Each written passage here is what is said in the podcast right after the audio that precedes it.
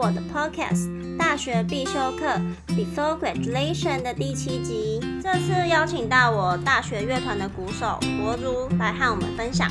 他在大学是物理系的光彩组，不仅多才多艺，在成绩上的表现更是过人，更得到了系上的匪桃匪荣誉会员。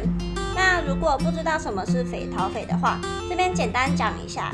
就是每个学校的各系推荐一位成绩在一趴品学兼优的同学，才能获得这个殊荣哦，真的是难上加难呐，就是名副其实的学霸嘛。那我想大家想象中的学霸，可能都是像整天读书的书呆子吧，但其实不然。那博主除了会打鼓之外，还有长期稳定的感情，在经营自己的 Instagram 部落格也是小有名气。那听到这边，相信大家一定对他充满好奇吧？那废话不多说，让我们来欢迎他吧。嗨，是李博如。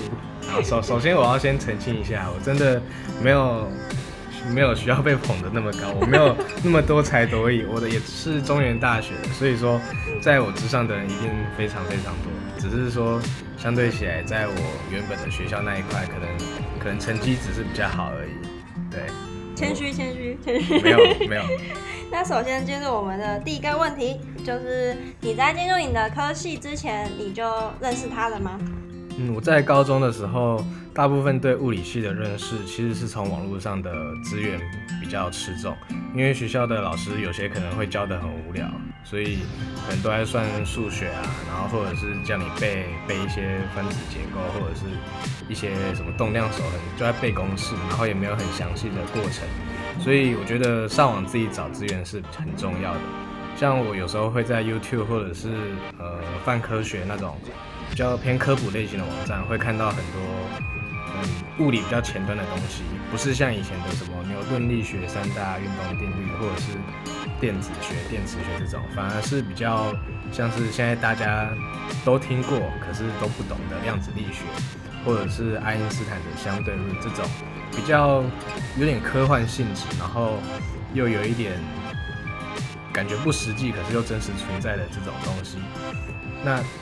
我去，我觉得很多物理系的人应该都是被这个吸引进去的，因为在学校物理那么难，然后一堆数学、物理，就大家就会觉得说，哦，好无聊，然后算这些东西不知道干嘛。所以我真正认识物理相关的一些内容，其实主要还是靠网络上的资源，大概这样。那想问你，就是你原本就是在进入大学前的理想的大学生活应该是怎么样？那最后有跟你想的一样吗？毕竟我们现在都毕业了。嗯，不是别人都会讲什么大学的必修，好像三学分还是什么？四学分。哦四学分，什么课业、打工、爱情跟社团。对，那我这其中应该就只有打工比较少，虽然暑假还是有打一点工，所以我过得还蛮充实的，跟我想象中的大学生活是差不多的。不过，呃，因为，嗯。我就比较没有参与那种戏上的活动，戏上不是都要缴戏费嘛？那我就没有缴过戏费，因为我觉得戏上办的那些活动，我大概都有预览过，我觉得不是我的类型，我比较，所以后来我主要就是去参加戏上的垒球，就是会去打垒球，那当然就会有付钱给自己的戏队，那那还有另外还有热音社，因为之前高中也有玩乐团，所以高呃大学想说再玩一下，不过后来也因为课业的关系就就先离开。然后爱情的话，就我跟女友也蛮稳定的，就是从高中三年级的时候在一起，然后一直到现在毕业都还在一起，我觉得这个还蛮不容易的。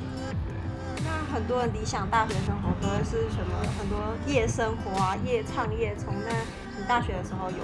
哦，哎，我没有去过夜店，而且我应该也不会喜欢那种环境。不过我夜冲哦。我有时候会跟女友出去，然后可能晚上才回来，这样算夜冲吗？算算冲冲回家，冲冲回家是吗？对。那你家有点远。还好了。我说屏东。不不是那个地方。哦。好，那想问你在班上的成绩大概怎么样？就是大概是几趴这样子？嗯，成绩如果是以推甄来讲的话，是大一到大三会影响比较严重，大四的成绩通常推甄的时候不会看到。那我大一的时候刚进去还不适应，可是也有在稍微有在读书，所以说我记得前一上好像是第四名，然后一下好像是第三名，然后后来二三年级的时候都是第一。呃，我觉得我花了很多时间在读书跟。大部分时间，另外一部分时间就是在陪女友，就主要就是读书、女友，然后吃饭，然后生活，生活日常作息，比较没有跟班上的同学有互动。嗯，对，那几分之几的话，刚刚讲第一，对，所以大概就是就是大概前一二三名左右。那最后毕业的总成绩是第一名，那最后也顺利的推甄上清大应用物理系，嗯，研究所这里。那你的不适应还可以第四名，也太猛了吧！没有啊，主要其实还是花很多时间在读书。像我之前大一的时候，嗯，有时候室友都睡了，然后我就自己一个人在下面开着书桌灯，然后可能熬夜读到呃三四点这样。我觉得我其实资质没有很好，只是我通常会如果想要把一个东西搞懂，我就会花很多时间去处理它。所以应该是时间累积起来的成果。所以你是认真努力型。呃，也有一点天赋啦，只是天赋没有占那么大部分，就可能只是就是就是平均的理工水准吧，就至少这种概念是理工相关的讯息进来是 OK 的。那你现在大学成绩这么好，那你高中成绩应该也不差吧？那是什么原因让你决定要读就是私立大学这样？我没有啊，我高中的成绩还好。我我高中一年级的时候第一次第一名，可是之后就直接慢慢烂掉。然后因为玩社团啊，然后然后跟同学出去玩啊，然后就从第一名好像，然后慢慢降第四、第八，然后到好像十吧左右。然后因为我们高中的学校也不是那种很强的高中，所以说到第十名，其实基本上就只是很很普通的水准。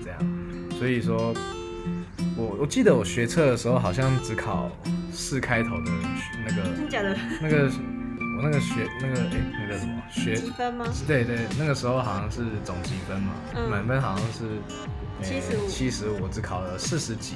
对，那可是因为我在校成绩之前也还算不错，就至少还有一二三四之类的。嗯。所以说，然后我又懒得面试，所以我就直接想要转心哦。对，我就直接转心一个。理工，理工至少私立大学中理工比较好的中原大学。哦，所以你，可是你那样繁星的成绩应该可以上中智北吧？可是可能就是我不喜欢的科系不喜欢的科系，我觉应该没有啦。我记得当初看的时候有国立的，可是大部分就是国立比较后段的，嗯，也没有到中智北没那么好。哦，对，所以所以其实大家也可以把我想成写学历，可是我觉得。嗯，高中的东西太杂了，就是又要国文，又要历史，又要就是很多东西都要读。那有些东西我真的完全没兴趣，我没兴趣的东西就真的完全不想碰它。嗯，所以我我如果真的以后有一个学习的制度，是你从小如果说你确定你很对什么有兴趣，那就直接去攻攻克它。那我觉得会比现在还要好很多，大家不用再花时间去读自己以后用不到又不喜欢的东西。嗯。那我想再问你，就是你这四年来的读书方法，因为大学成绩，因为可能是自己有兴趣的东西，那你都怎么去这样？因为物理真的不是一个很简单的东西，我自己是觉得啊，我高中物理很烂。我觉得最主要就是兴趣，因为我们大一理工必修一定就普物、普化、微积分、机概这些东西嘛。嗯。那从大二开始，物理会有比较自己。自己自己擅长的，那电磁学、应用数学，也就是工科的工数，这些大家可能都还比较熟。然后到三年级的时候，就会有热统计物理，还有只有物理会修的，就是一定是必修的量子力学。嗯，然后可能还有一些什么固态、凝态这种东西，这种就会偏，这真的叫物理。当然其他系也会修，不过物理修起来会感觉比较偏理论。例如说，我们在教半导体的时候，可能工科的会教它的制程，或者是蚀刻、微影这种这种制作过程的技术，或者是一些模拟。那我们教的就是很很很理论，我们会看半导体不同材料的一些晶格，然后去算它的载子浓度，然后可能说 P-N junction 之间会有用到一些积分数学，就然后去算它的一些材料的，就是看起来就是很数学的东西，我我也不太知道怎么讲，就比较像纸上谈兵，就是很考试的时候也都是比较没有制作过程的那种内容，所以说。所以你是那种考前考前前几天认真读出来，是多久之前会开始读这样子读，或者是课后会复习之类的？我有时候会临时抱佛脚，不过通常就是平时的时候就要读。嗯，那我们在读读，就是最主要就是兴趣，因为像这种电池量力这种。我读书的方法就是，我读书的时候要再从之中找到一些乐趣。例如说，我学会一个概念之后，我会很开心。那如果说我想要继续延伸的，我就会上网再爬其他资料，然后才不会说太枯燥，就是都在看书上的英文跟数学，然后没有实际的去搞懂它的一些比较有趣的地方。或者是看影片也是一个很好的帮助学习，因为看影片一定又有声音又有画面，一定会让你记忆更好。网络上其实。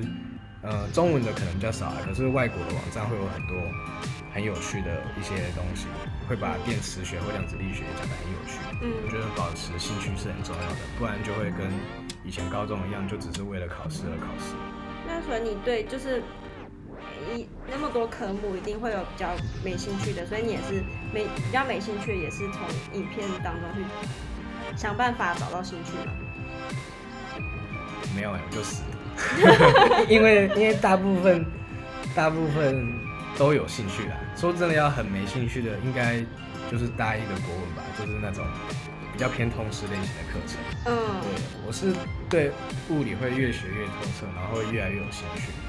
如果可是当然也会看到有些人是好像越学越觉得不开心。那我觉得他们就是也不是说他们学习很烂，什么学渣，就是他们不适合念物理，他们可能不喜欢那么。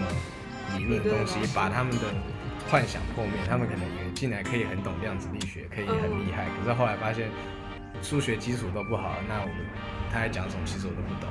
那这样子他读书一定会读不好。所以说，可能有人可能就会转去其他的学习，比如说职工或者是对电机之类的。反正重点就是你要热爱你的科系，是这样子哦。对啊，这是最重要的。嗯。除非你真的很强，就是你没有兴趣的东西，可是可以赚钱，你还是可以拼命给他读下去。我是不行啊。嗯，大部分人应该很多人都是可能不知道在干嘛，反正就是先读再说，混个学历。对啊。想下一个问题是你认为就是大学四年来课业最累的时候是什么时候？如果是课业最累的时候，一定就是大二大三的时候，因为这个时候物理系的电磁学还有应数。跟量力这些课业比较重，那相对的当然课业上就会花很多时间去做计算、去考试、去学习。可是如果撇撇除单单纯课业的因素的时候，我觉得大一是最累的，因为大一刚升上大学，除了要兼顾课业之外，也刚刚远离家乡。我的家乡在屏东，可是我跑到桃园读书，然后同时又刚跟女友在一起，所以可是因为刚上大学，所以大部分都是住宿舍。我们我们就只有偶尔才可以见面。那么在这么多方向的的不同阻碍阻碍，好，谢谢你帮我接。在这么多方向、这么多不同的阻碍中，同时要兼顾这么多东西，那我觉得是心里最累的时候。不过后来大二的时候，我跟女友算是算是半住在一起吧，我跟她是住在隔壁间，所以说有时候可能读书读累去找她，那心里就会比较释放，就没有像。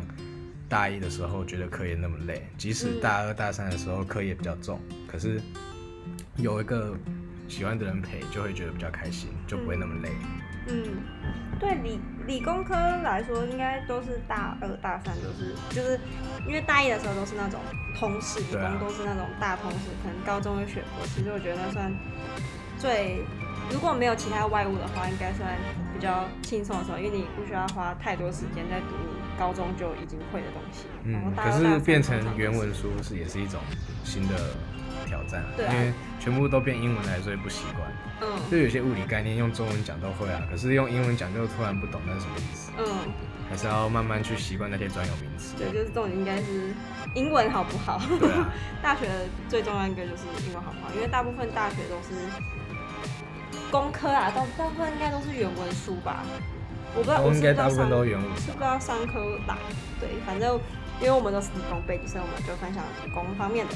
那接下来就是想问你，就是读书之外的时间，你还会做什么事情，就是来放松这样子？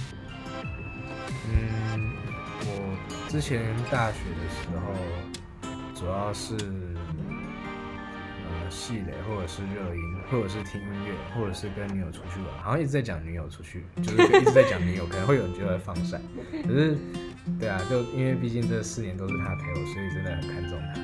那呃，这题外话，好，那现在的话，呃，我有在经营一个民音粉砖，叫做 Physical Daily Limit，那这是 IG 的一个粉砖，那工商时间，没有没有没有没有，就是这真的是课外的时候会做的事啊，因为它就是，诶、如果听过 Me，就是 M E M E 迷音的话，它就是有点像是梗图，可是又不太一样。那我之之前发现有人在把迷音跟理工这些东西结合在一起，一个叫工程迷音的 IG 粉砖，大家可以去搜寻。然后我后来就受他启发，所以我就因为我以前也很常会看。嗯，然后又刚好是理工相关的，所以就做了一个物理日常迷，然后当日常的休闲活活动，然后如果可以逗乐大家，也算是一种课外的休闲吧。所以那些梗图都是你自己想的。一部分啊，一有一些东西是自己想的，那有一些东西是网络上可能看到一些东西，然后引发一些灵感，然后再去做自己制图这样子。啊，有些就是直接问他可不可以借分享，然后就印过来。不过有借分享，通常都会付来源。嗯，没有付的就表示是我自己用，题外话一下，你现在粉丝粉丝数多少？两万七千五百左右。那也很那很多哎、这样会这样会赚钱吗？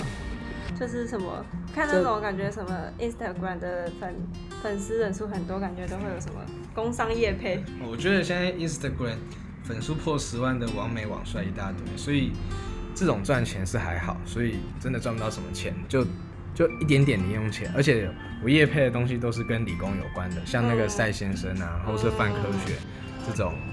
可能我的粉丝可能会比较有兴趣的，嗯通常不会有其他相关的。嗯那说两万七很多，其实跟跟各种其他的比一定还好嘛，因为很多都几十万甚至到几百万的。那如果是以民音圈来说的话，我目前看过最多的大概就大概五万到九万左右，所以两万大概是大概它的一半在一半左右。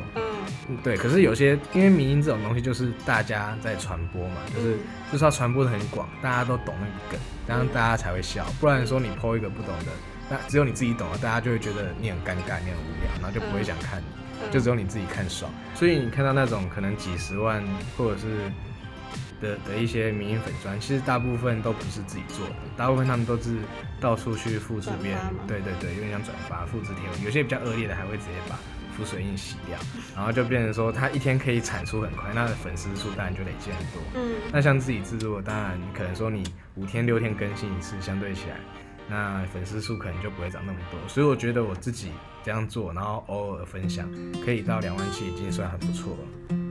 那有兴趣的朋友，我等一下会再把链接附附在那个介绍上面。那接着想问你，就是毕业之后的规划。嗯，我没有什么大志，我就希望正常准时两毕业，嗯，通我们通常是两年半左右毕业啊，然后嗯毕业后希望就正常的进个那种半导体业公司，嗯。最好的当然是台积电，可是毕竟里面很潮，而且可能身体也会不好，对啊，嗯。所以有点想要就是比它稍微不要那么糙一点，可是薪水也还可以接受的，例如说，呃、我也我也不好举，因为我也真的没有还没有这种经验，所以我也不敢说里面薪水到底是什么情况。嗯。反正就是像这种半导体业，然后去正常的当个工程师，然后赚点钱，做点理财规划，嗯，就是很平淡的一个生活。只要可以，嗯，维持家计这样就好了。嗯，你是大学一进来你就知道你要读研究所吗？因为我有些朋友就是我可能我也不是、一进来就是想我就是要读研究所。我我也是慢慢的摸索，我觉我觉得有点像走一步算一步，嗯就是对啊，进到大学之后慢慢会累积到更多的消息，然后才开始知道研究所的目的是什么，为什么要读研究所。嗯那读研究所有什么优势？现在一大堆硕士、博士在路上走，那为什么还要读研究所？也是慢慢才知道相关的原因，这样子。那你什么时候决定要读研究所的？大概是大三左右吧，那还蛮晚的，那还好你成绩前面维持的很好。因为我有兴趣啊，哦就是是啊对我不是我一开始不是为了推甄，然后就想说哦一定要把课业顾很好，嗯我就只是有兴趣，然后只要有兴趣的东西，我想要学就会把它尽量学好，至少至少在我们那个范围，我应该是学的还不错，嗯所以我成成绩就还可以还可以拉得到这样子。那你觉得课业这件事情很重要吗？课业这件事情很重要，什么意思？是说就像，呃，你不是为了上研究所而读书，就是你不是你不是为了上研究所而读书，你只是为了兴趣而读书。那但是因为你这个你这个想法造就了你之后可以很轻松上研究所。那你觉得对那些单纯只是来混学历的人，你觉得课业需要就是冲到这么前面吗？哦，嗯，虽然说我是照兴趣，可是我还是大概知道理工理工相关的背景去去工作，一定是相对起来是薪水还不错，至少以一开始来讲，嗯薪水一定是在在前半段。嗯所以说我读物理，然后一部分是为了兴趣，一部分也是觉得说哦，理工在台湾应该还算是不错的发展。嗯不过其实物理啊，就是跟其他电机、电子、机械那种相比，他们的就业能力好像是比较弱，嗯因为毕竟他比较偏理论，然后嗯好像什么都学一点，好像什么都会一点，可是又没有很专精的东西。嗯所以说在工作上，可能你要有突出的话，还要自己再去做一些自己的自己的自主学习，嗯。对啊。所以你觉得就是课业很重要，就是为了可能你之后工作上会比较，你自己你自己这当初认为啦，你会觉得读书是对找工作这些这件事情有帮助，所以你才很认真读书吗？嗯，真的没有哎，我真当初真的就是兴趣，对兴趣，然后觉得说这种东西走一步算一步，而且我也知道这方面大概也会发展得不错，因为大概也有跟教授聊过，嗯所以才觉得说嗯应该不用担心什么以后就业问题，就照兴趣读下去，然后顺顺的这样走就好了。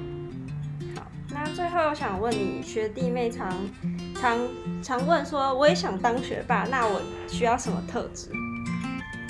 我记得好像不是有分嘛，就是有分学渣、学霸、学神的分别。那学霸就是花很多时间在读书，然后成绩又很好，所以说花很多时间读书，你就要先做好会会熬夜，会花很多时间在课业，可能会有很少社交生活的准备。嗯所以你最好是那种不怕孤单，可以靠自己走下去的那种个性的人会比较好。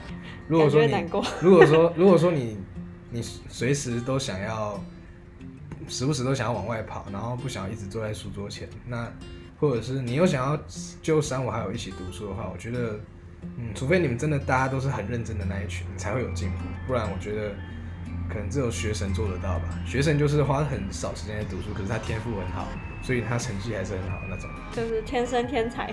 对啊，总归一句，学霸就是要有定力跟对那个科系的热情，对吧？嗯，对啊。可是我真的不是学霸，不用这样讲，就是很认。你是很认真读书型的那一种，对，很认真读书型算学霸吧？呃，算吧。对，好，那今天就谢谢博物的分享喽，耶、耶、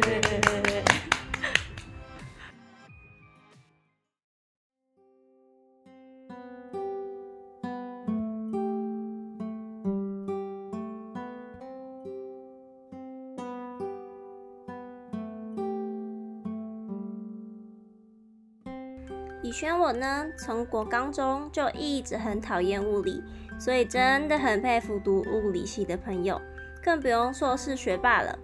从博如的谈话中，我们可以感受到他对物理的热爱，也觉得很幸运能在读大学之前就确定自己喜欢的方向，搞懂课业上的难题之外，也会透过其他管道去获取自己喜欢的知识。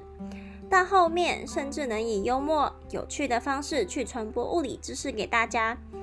学生学霸一字之差，但学生却是少之又少。大部分都是靠着后天的努力和一些些的天分，才有今天的成就，也就是大家所称的学霸。后来聊完之后，我才发现我认识的学霸都有个共通点，就是谦虚，而且真的知道自己在干嘛，不是为了读读书而读书，而是为了自己而读书。总而言之呢，我认为每个人都有变成学霸的潜力，只是时机还没到。